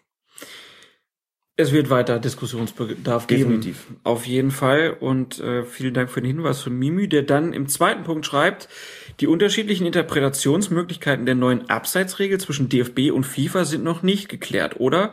Was mich bei der DFB-Version interessiert, wenn der Abwehrspieler den Ball kontrolliert verunglückt mit dem Fuß spielt, darf der Torwart dann diesen Pass zum Gegner mit der Hand unterbinden? Gilt der Pass dann gleichzeitig als kontrolliert im Sinne des Abseits und unkontrolliert im Sinne des Rückpasses? Hochinteressante Frage. Das kommt dann dabei raus, äh, wenn man Regeln schafft oder Regelauslegungen schafft, die vielleicht etwas schwierig sind. Also zunächst mal zum ersten Teil der Frage. Eigentlich sind die Interpretationsmöglichkeiten in Bezug auf diese neue Abseitsauslegung zwischen DFB und FIFA schon geklärt oder sollten es sein. Zumindest offiziell. Zumindest offiziell, denn da darf es eigentlich keinen Unterschied geben, da wir ja bei uns relativ weit aus dem Fenster gelehnt und behauptet haben, dass der DFB möglicherweise die Vorgabe der FIFA anders interpretiert hat, gibt es diesen Spielraum eventuell doch. Es wird sich zeigen. Ich kenne bis jetzt nur die Beispiele vom DFB, ähm, die er als Videos verteilen lassen hat an die Schiedsrichter-Lehrwarte, mit denen er versucht hat, deutlich zu machen, was jetzt als ähm, kontrolliertes Spielen des Balles gilt. Ne, da war dieses eine Beispiel, wo eben ein, ein Spieler, das war bei einem Champions League-Spiel von Schalke 04 gegen Arsenal, wo ein Schalker Spieler einen Kopfball versucht und so unglücklich in diesen äh, Ball springt, dass er den Ball nach hinten zu seinem Torwart verlängert und den bekommt ein im Abseits stehender Spieler des FC Arsenal und das Abseits zählt dann nicht. Solche Geschichten, da wäre dann die Frage zu stellen, was ist eben, wenn es ein Zuspiel mit dem Fuß gibt und da habe ich relativ lange drüber nachgedacht, kann es einen Unterschied geben zwischen, wie er eben hier auch sagt, äh, kontrolliert im Sinne des Abseits und unkontrolliert im Sinne des Rückpasses und bin zu der zu dem Schluss gekommen, ja, das gibt es tatsächlich. Denn entscheidend beim Rückpass ist immer die Frage, war es ein kontrolliertes Zuspiel zum Torwart, mit dem auch die Absicht verfolgt wurde, dass der Torwart ihn mit den Händen aufnehmen kann. Und immer dann ist so ein Rückspiel ja strafbar, wenn es eben kontrolliert mit dem Fuß äh, zugespielt wird, der Ball. Muss man dazu sagen, dass da tatsächlich immer noch die Regel gilt, im Zweifelsfalle war es unabsichtlich, weil man den Torwart ja sozusagen nicht so unter Druck setzen will, ähm, in Bezug auf die Regelauslegung, dass man da jedes, jedes Mal, wenn er den Ball in die Hand nimmt, im Zweifelsfalle annimmt, ähm, dass das jetzt ein absichtliches, kontrolliertes Rückspiel gewesen ist. Also da liegt die Messlatte noch relativ hoch. Also es kann durchaus den Fall geben, wo ein Spieler so in eine, in eine Flanke grätscht, dass man sagt, das ist im Sinne des Abseits ein kontrolliertes, absichtliches Zuspiel und damit wäre die Abseitsregel, wäre das Abseits aufgehoben und gleichzeitig ein unkontrolliertes Rückspiel zum Torwart, das er durchaus mit den Händen aufnehmen dürfte. Also äh, der Fall ist vom DFB und von der FIFA noch nicht abschließend geregelt, aber so wie bis jetzt beides ausgelegt worden ist oder beim Abseits ausgelegt werden soll, ist es sehr wohl denkbar, dass da ein Unterschied gemacht wird, in dem Sinne, wie Mimö das auch hier beschrieben hat, dass man also sagt, kontrolliert im Sinne des Abseits, unkontrolliert im Sinne des Rückpasses. Wohl ist eigentlich, wenn man so drüber nachdenkt, ja eigentlich gar nicht gehen dürfte. Dass man sagt, also entweder ist es kontrolliert oder es ist unkontrolliert, aber kann es in Bezug auf die eine Regel unkontrolliert sein und in Bezug auf die andere kontrolliert, ist eigentlich schwer vorstellbar. Aber gemessen an der bisherigen Regenauslegung eben doch denkbar. So seltsam können Fußballregeln sein. Ja, aber da sehr schön auch zusammengeführt, mhm. diese beiden Regeln. Wäre ich so auch nicht drauf gekommen. Dann kommt er als drittes mit einer richtigen Nerdfrage. Ich fand jetzt die davor schon relativ mhm. nerdig, aber jetzt kommt noch eine viel bessere und zwar zum Thema Wechsel zwischen Torwart und Feldspieler. Und das haben wir in einer der letzten Folgen besprochen. Also, Mimi schreibt, angenommen, es gibt Elfmeter. Darf ich dann einen gelernten Torwart als Feldspieler einwechseln, den ich im Zweifel auf dem Spielberichtsbogen als Feldspieler eingetragen habe? Dieser wechselt dann mit dem eigentlichen Torwart die Position, pariert den Elfmeter wechselt dann mit dem Torwart wieder zurück und wird bei der nächsten Gelegenheit wieder ausgewechselt. Ist das erlaubt? Das ist erlaubt. Der Aufwand ist zwar riesig groß, den ich da betreiben muss, aber es wäre gestattet, denn wir haben ja gelernt, jeder Spieler darf zu jeder Zeit mit dem Torwart seine Position tauschen, geht auch nicht aufs äh, Auswechselkontingent oder nicht zu Lasten des Auswechselkontingents. Das ist also zulässig und hier in dem konkreten Fall geht es ja darum, was will ich denn machen? Also wie kann ich sozusagen machen, dass mein Reservetorwart, der zwar ein, normalerweise kein besonders guter Keeper ist, aber sensationell gut Elfmeter halten kann. Was kann ich tun, um den im Falle eines Strafstoßes einzuwechseln, ohne den anderen dauerhaft rausnehmen zu müssen? Und das ginge genau so, wie er es geschrieben hat. Er müsste dann sozusagen für ein äh, als Feldspieler eingewechselt werden, Position tauschen, anschließend wieder raus. Das ginge genau so. Der Aufwand ist so groß, dass es damit auch nichts unsportlich umgangen würde. Also das geben die Regel her und damit ist es auch zulässig. Hans Meyer hat das ja mal so in der Richtung gemacht. Er hat dann zwar nicht den Feldspieler ausgewechselt, mhm. aber ach, ich weiß noch, da war ich mit 96 in Nürnberg und der wechselt in der 118. Minute oder so mhm. Raphael Schäfer aus und naja, hat leider geklappt. Und dann sind sie, glaube ich, sogar in dem Jahr DFB-Pokalsieger geworden. Das ist, glaube ich, der Fall, den es schon häufiger gegeben hat, dass irgendwelche Vereine eben die Elfmeterkiller nur auf der Bank sitzen genau. hatten und sie dann kurz vor dem vermeintlichen oder tatsächlichen Ende des Spiels eingewechselt haben. Das ist ja ein ganz normaler Wechsel für ihren Torwart. Es ist übrigens sogar denkbar, theoretisch zumindest, dass im Elfmeterschießen nochmal ausgewechselt wird. Allerdings nur dann, wenn der Torwart sich verletzt. So, jetzt ist natürlich immer die nächste Frage, wie weiß ich denn als Schiedsrichter, ob der Torwart wirklich verletzt ist und ich diesem Wechsel zustimmen darf oder nicht? Da kann ich nur sagen, bin ja Schiedsrichter und kein Arzt. Wenn der Torwart plötzlich humpelt und sagt, ich kann nicht mehr weitermachen, ne, oder irgendwie mir zeigt, dass er Aua an der Hand hat, dann dürfen die wechseln. Immer vorausgesetzt natürlich, dass äh, das Auswechselkontingent noch nicht erschöpft ist. Das heißt, auch da wäre es noch möglich. Allerdings wird das wahrscheinlich deshalb nicht so gemacht, weil man dann ja glaubwürdig nach außen vermitteln muss, dass sich ein Torhüter verletzt hat. Und wenn da irgendwie hunderte von Kameras drauf gerichtet sind, äh, und es hinterher dann heißt, Herr Meier, ist Ihr Stammtorwart wirklich verletzt gewesen im Elfmeterschießen oder vielleicht sogar davor? Der müsste dann sozusagen lügen, das macht man nicht so gerne, also wechselt man lieber in der 90. oder 120. den Keeper aus, anstatt so eine Trickserei zu machen. Aber wie gesagt, ein Wechsel im Elfmeterschießen ist dann erlaubt, wenn der Torwart sich verletzt und das Auswechselkontingent noch nicht erschöpft ist. Das passt dann auch zur letzten Frage von Mimi, ähm, der dann noch gefragt hat, und wie, hält es, wie verhält es sich beim Elfmeterschießen? Kann ich da bei jedem Elfmeter einen neuen Torwart bestimmen und wann muss ich den bestimmen? Kann ich auf den vorgesehenen Schützen reagieren? Auch hier ein ausdrückliches Ja steht auch wirklich explizit so in der Regel drin. Man darf beim Elfmeterschießen jederzeit einen anderen Feldspieler ins Tor stellen vor jedem Schuss. Das macht man normalerweise nicht, aber wenn ich der Meinung bin, habe ich noch nie gesehen, ehrlich gesagt, dass äh, mein Feldspieler mit der Nummer 5 derjenige ist, der jetzt auf den Schuss des gegnerischen Spielers mit der Nummer 7 besonders gut reagieren wird, dann darf ich genau das tun. Also ich darf tatsächlich vor jedem Schuss einen anderen Spieler ins Tor stellen, also natürlich einem der äh, Feldspieler, die am Spielende dabei waren. Das muss man noch dazu sagen, das ist auch noch eine wichtige Sache. Wir waren ja noch gar nicht so weit, dass wir über die Bestimmungen beim Elfmeterschießen gesprochen haben. Aber daran dürfen nur die teilnehmen, die am Ende eines Spiels, sei es nach 90 Minuten oder nach 120, auf dem Feld waren und spielberechtigt waren. Das heißt, ein Spieler, der einen Platzerweis hatte, der darf natürlich logischerweise nicht mitschießen. Auch Spieler, die noch nicht eingewechselt sind, dürfen nicht mitschießen. Ist klar, im Jugendbereich, wenn ein Spieler eine Zeitstrafe hat, der dürfte auch nicht mitmachen. Äh, wenn er irgendwie drei Minuten vor Ende des Spiels ne, so eine fünf Minuten Zeitstrafe bekommen hat, der wäre dann auch nicht, äh, nicht schussberechtigt sozusagen. So, und alle diejenigen, die noch auf dem Feld sind, schussberechtigt sind, dürfen auch vor jedem Schuss sozusagen äh, dann neu, darf dann neu festgelegt werden, wer da jetzt ins Tor geht. Das ist also zulässig und steht auch genauso in den Regeln drin. Freue ich mich jetzt schon auf das Champions League Viertelfinale Schalke gegen Bayern, wo Kevin Prince dann sagt, ah, ich weiß, wo Jerome hinschießt, ich gehe jetzt mal ins Tor. Genau, das wäre denkbar.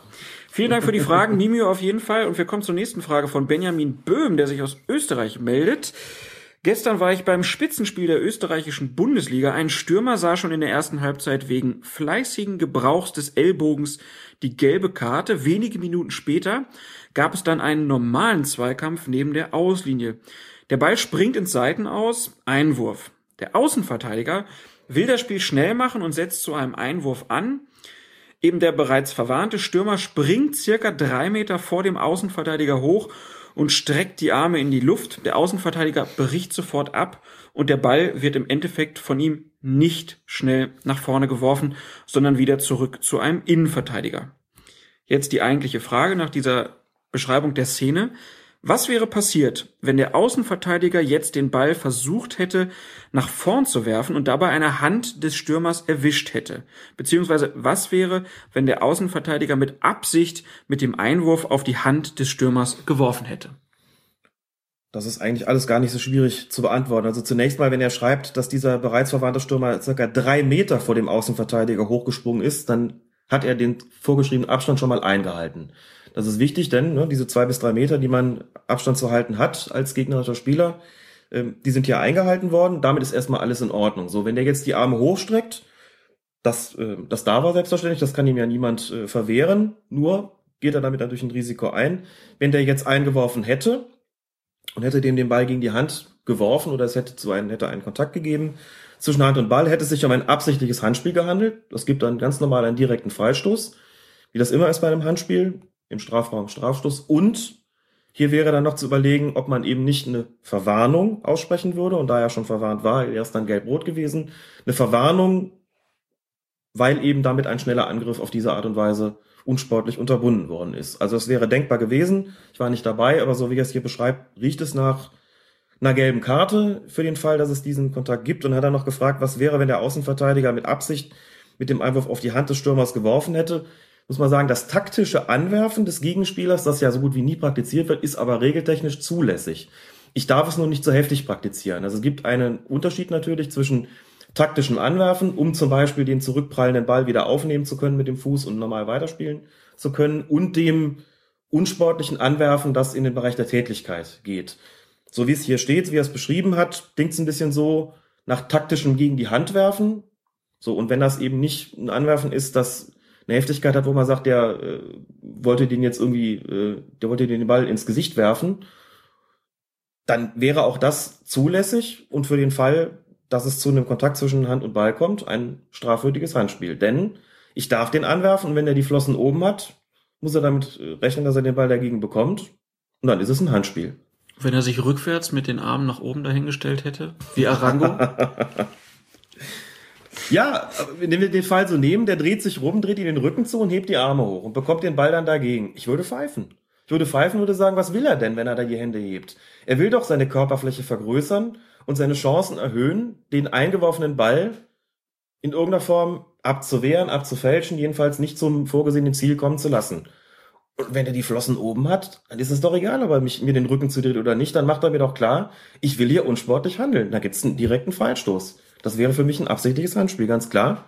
So, ähm, ansonsten ist ja noch zu sagen, wenn er den Abstand verkürzt, muss man auch immer gucken, was passiert. Also wenn der ne, vielleicht 1,50 Meter nur entfernt ist vom einwerfenden Spieler, bekommt den Ball gegen die Hand, würde es auch einen direkten Freistoß geben. Ähm, dann brauche ich den Einwurf ja nicht wiederholen zu lassen, weil der direkte Freistoß ja einfach die äh, bessere Strafe sozusagen wäre. Ich kann ja dann, äh, habe ja dann wesentlich bessere Möglichkeit, äh, den Ball nach vorne zu tragen aus dem Freistoß, als es der Fall wäre, wenn ich, wenn ich ihn nochmal einwerfen ließe. Gut, dann hoffen wir, dass wir damit die Frage von Benjamin ordentlich beantwortet haben und kommen zu unserer letzten Frage für heute. Nobilor bekannt von Twitter und aus dem aktuellen Sportstudio. Guter Freund von Matthias Sammer, genau. Mal eine Frage am Rande. Wird man eigentlich vom eigenen Gepfeife taub, wenn man als Schiri permanent in Hexenkesseln eingesetzt wird? Ich stelle mir einen Pfiff schon recht schrill vor, der sich gegen 80.000 mit Klatschpappen bewaffnete Zuschauer durchsetzen soll. Obwohl technisch im Profibereich sicher einfach machbar, habe ich noch nie von Überlegungen zur Verstärkung des Signals gehört. Zwar behauptet ab und an mal ein Spieler einen Pfiff nicht gehört zu haben, aber sonst scheint man mit der guten alten Trillerpfeife zufrieden zu sein, oder? Nein, man ist mit der guten alten Trillerpfeife überhaupt nicht mehr zufrieden. Man ist mit der guten alten Trillerpfeife aber schon seit Jahrzehnten nicht mehr zufrieden, hat deshalb die kugellose Pfeife eingeführt. Das ist ein Arbeitsgerät, das ich, glaube ich, seit etwa 20 Jahren benutze. Habe auch angefangen noch mit diesen klassischen alten Trillerpfeifen mit dem Kügelchen drin. Wo die Spucke sich immer drin gesammelt hat. Wo sich die Spucke immer drin gesammelt hat. Wir wollen jetzt da nicht ins Detail gehen, aber eine Pfeife, die tatsächlich in den Stadien immer weniger die Anforderungen erfüllt hat, die eine gute Pfeife erfüllen sollte. Und dieser wirklich schrille, durchdringende Pfiff, den man heute hört, der geht äh, vor allen Dingen, der wird vor allen Dingen durch die Pfeife mit dem schönen Namen Fox 40 ähm, erzeugt, dieser, dieser hohe, schrille Ton. Gibt es da denn noch andere Modelle, die wir jetzt empfehlen können? Keine Schleichwerbung hier. Ich, ich glaube, es ist nicht nur der Marktführer. Ich bin mir, ich überlege gerade, ob es nicht sogar mehr oder weniger der Monopolist ist. Ne? Der Pfeifenmarkt ist dann auch nicht wirklich äh, richtig ausgereizt, glaube ich. Vielleicht ist das auch. Vielleicht äh, Die beste hat man auch keine Chance gegen den Monopolisten, auf jeden Fall. Also man hat ähm, die Kugel irgendwann weggelassen. Da stand dann immer als Werbespruch, das weiß ich noch, kein Überblasen mehr möglich. Überblasen hieß, wenn man ganz besonders heftig in eine Pfeife mit Kugel gepustet hat, dann ist die Kugel gerne mal hängen geblieben und es kam nur noch so ein ganz erbärmlicher äh, Pfiff raus, der mit Trillern überhaupt nichts mehr zu tun hatte, die man im Zweifelsfall auch überhören könnte und der vor allen Dingen auch einen blöden Eindruck gemacht hat. Also kurzum, dieser, diese, die Einführung dieser schrillen Pfeife ohne Kugel ist schon vor längerer Zeit erfolgt und da war nicht nur der Spruch, dass kein Überblasen mehr möglich, sondern der zweite Werbeslogan dabei war immer auch im lautesten Stadion unüberhörbar weiß ich noch, so prägt sich Werbung ein. Ich war von Anfang an, wurde damit geworben und im Grunde genommen ist es auch so. Die Spieler behaupten zwar schon mal, sie überhören einen Pfiff, kann ich mir aber ehrlich gesagt nur sehr schwer vorstellen. Ich habe zwar selber noch nie in einem Hexenkessel gepfiffen, jedenfalls nicht vor 80.000. Ich glaube, mein Maximum waren 7.000 und äh, da behaupte ich mal, hat man meine Pfeife nicht überhört. Aber wenn man sich Fußballspiele anguckt, das überhört auch kein Spieler wirklich. Ne? Die Schiedsrichter pfeifen dann sehr lang und ausdauernd, gerne vielleicht auch zwei, dreimal nochmal, um den ganzen Nachdruck zu verleihen, dass auch der Letzte begreift, hier ist gepfiffen worden, das Spiel ist unterbrochen. Reagiert sicherlich auf eine größere Lautstärke von außen auch nochmal noch mit besonders langen, intensiven Pfiffen. Das überhörst du als Spieler normalerweise nicht. Und als Zuschauer, ja, kommt das schon mal vor, wenn es um dich rum wirklich lärmt, dann entgeht einem schon mal so ein Pfiff, aber man sieht ja dann, dass die Spieler reagieren. Daran merkt man das dann ja auch. Wir können ja mal kurz reinhören. Wir hören jetzt einfach mal kurz einen Pfiff einer Pfeife, die noch eine Trillerpfeife war, bei einer WM eingesetzt. Und hier nochmal ein Pfiff von einer Pfeife ohne Kugel. Klarer Unterschied. Klarer Unterschied. Diese drei Kammern erzeugen drei verschiedene Töne. Die Luft wird also verwirbelt in diesen Kammern und kommt dann aus einem, man kann schon sagen, schrecklicher Ton wieder raus. Und das braucht man vom Fußball. Kurz vor dem Ende dieser Episode von Colinas Erben und weil wir jetzt gerade so uns über Pfeifen und Pfiffe unterhalten haben, können wir ja mal über ein Beispiel kommen, was in den Kommentaren zur letzten Folge aufgekommen ist. Patrick, er hat sich gemeldet, er hat ein Beispiel gefunden, ein Spiel Rapid Wien gegen den Grazer AK aus dem Jahr 2001. Ja, da gab es eine gewisse Doppelpfiff-Strategie, würde ich mal sagen. ja, das ist eine, ist eine ganz kuriose Situation, dass bei einem Angriff es einen Pfiff aus dem Publikum gegeben hat, woraufhin die verteidigende Mannschaft das Spielen sofort eingestellt hat, während die angreifende Mannschaft den Ball aufs Tor befördert und ins Tor befördert hat und der Schiedsrichter das Tor zunächst mal auch gegeben hat. Das hat natürlich Proteste gegeben, völlig klar, weil die äh, verteidigende Mannschaft gesagt hat, war da unterbrochen, der Schiedsrichter deutlich macht, der Pfiff kam aber nicht von mir. So, und dann ist das Chaos erst richtig losgegangen. Kurz darauf hat er nämlich, unmittelbar darauf hat er zur Halbzeit gepfiffen, ist dann auch vom Platz gegangen, kam dann plötzlich wieder zurück und irgendwann in diesem ganzen Tohuwabo hieß es dann, nee, das Tor ist jetzt doch zurückgenommen mit der regeltechnischen Begründung, es sei noch gar keine Halbzeit gewesen, beziehungsweise die Halbzeit äh, sei jetzt gar nicht durchgeführt worden, sondern hiermit quasi zurückgenommen. Deswegen werde das Tor jetzt doch wieder annulliert wegen Einwirkung von außen. Ein fröhliches Durcheinander in der obersten österreichischen Liga. Hab's mir angeguckt, werden es auch nochmal verlinken unter dem ähm, im Blog. Es lohnt sich wirklich, sich das anzuschauen. Es ist wohl auch so gewesen, dass der Schiedsrichter in dieser Spielunterbrechung Kontakt hatte zu den Funktionären, die ihm auch grünes Licht dafür äh, gegeben haben, dieses Tor zurückzunehmen. So muss man dazu sagen, Punkt eins: das Tor zu annullieren, es wäre grundsätzlich natürlich richtig gewesen, denn wenn ein Pfiff von außen kommt, sollte man als Schiedsrichter den Pfiff sozusagen erwidern, einfach um weitere Irritationen auszuschließen. Das ist ein Eingriff von außen. Ein Eingriff von außen bedingt anschließend die Fortsetzung durch einen Schiedsrichterball. Und in so einer Situation, wo der Pfiff von außen kommt und es fällt anschließend ein Tor, darf das Tor natürlich nicht zählen. So, das ist zum einen. Punkt zwei ist dabei natürlich, wenn ich dann direkt danach, wenn ich das Tor gebe, irrtümlicherweise, und pfeift direkt danach zur Halbzeit, dann hat das im Grunde genommen eine Funktion wie eine Spielfortsetzung. Ich kann einen Fehler danach nicht mehr rückgängig machen. Hier wurde das so begründet, dass die Halbzeitpause noch nicht wirklich stattgefunden habe und vor allen Dingen, dass das Spiel ja noch nicht wieder fortgesetzt worden sei. Mithin könne man den Fehler noch korrigieren, wie man ja sonst jeden Schiedsrichterfehler bis zur Spielversetzung korrigieren kann. Nur der Halbzeitpfiff macht da wirklich einen gravierenden Unterschied. Wenn ich den gesetzt habe, kann ich das, was ich vorher unmittelbar vorher falsch gemacht habe, nicht mehr zurücknehmen. Ich da also einen Spieler zu Unrecht vom Platz gestellt habe oder aus Versehen zwei gelbe Karten gezeigt habe oder eben ein Tor gegeben habe, was ich nicht hätte geben dürfen, kann ich das danach nicht mehr zurücknehmen. Das ist wie eine Spielfortsetzung. Das heißt, hier hätte der Schiedsrichter eigentlich nur noch die Chance gehabt, das in den Spielbericht einzutragen als seinen Fehler aber nicht mehr das zurückzunehmen. Dass er es trotzdem getan hat und offenbar noch mit Rückendeckung von ganz oben, ist auf jeden Fall eine sehr seltsame Geschichte. Zumal es wohl danach äh, noch mal ein anderes Spiel gegeben hat, wo es einen Verstoß gegen das Fairplay gegeben hat, wo ein Spieler, ich glaube, nach einer, also nach einer Verletzungsunterbrechung, äh, da wird der Ball dann, wie es halt immer ist, zum Gegner zurückgeworfen, nur einer kümmert sich nicht drum, nimmt den Ball an, versenkt ihn im Tor. Schiedsrichter gibt den Treffer, zu Recht, das soll er auch tun, er kann ja gar nicht anders. Und das Spiel ist anschließend wiederholt worden. Das heißt, wir haben einmal einen Regelverstoß durch einen Schiedsrichter, das Spiel wird gewertet und im anderen Fall ein Verstoß gegen das Fair Play, das Spiel wird annulliert. Eigentlich hätte es genau umgekehrt sein müssen, aber wie gesagt, beides mit äh, der entsprechenden Unterstützung und Rückendeckung durch den österreichischen Fußballbund. Finde ich auch ein bisschen seltsam, ehrlich gesagt, auch wenn dieses wundervolle Beispiel, was uns äh, Patrick da gegeben hat, beziehungsweise dieses Beispiel, auf das er uns aufmerksam gemacht hat, schon sehr, sehr lange her ist, eben aus dem Jahr 2001, immer noch eine amüsante Geschichte und vor allen Dingen eine, die man eben, wenn es um die Frage geht, was äh, gibt es denn eigentlich für Fälle im Fußball, die es eigentlich nie hätte geben sollen, ähm, dann ist das wirklich ein ganz wundervolles Exempel, das man mal bringen kann, um zu zeigen, so sieht das aus. Und das kann alles passieren, wenn man vielleicht auch als hochklassiger Schiedsrichter in extremen Situationen mit äh, außergewöhnlichen Dingen nicht so vertraut ist, dass man spontan richtig entscheidet.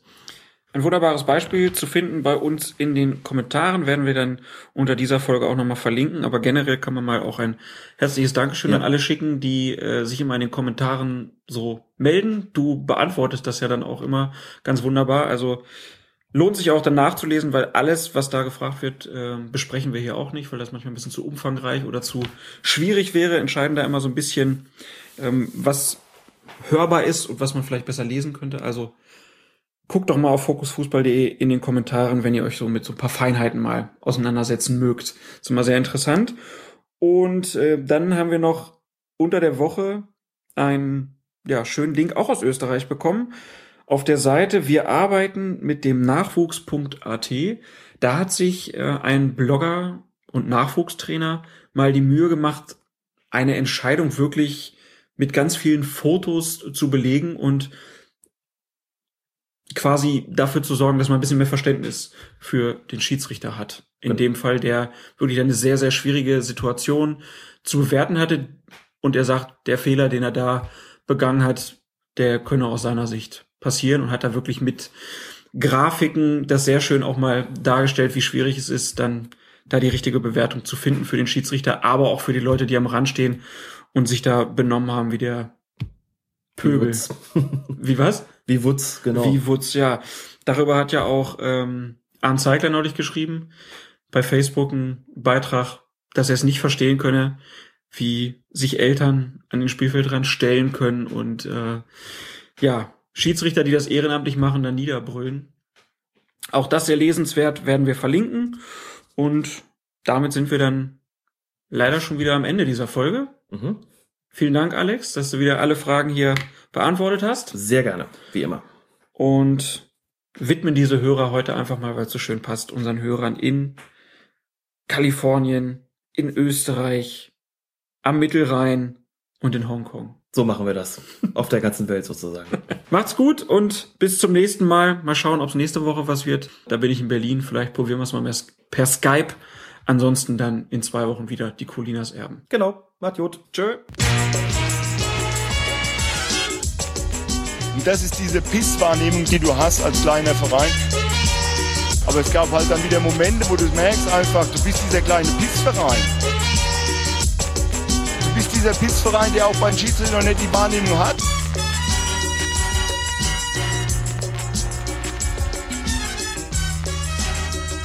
sind 50-50 Entscheidungen, fallen die immer für den Großen aus. Colinas Erben. Der Schiedsrichter-Podcast.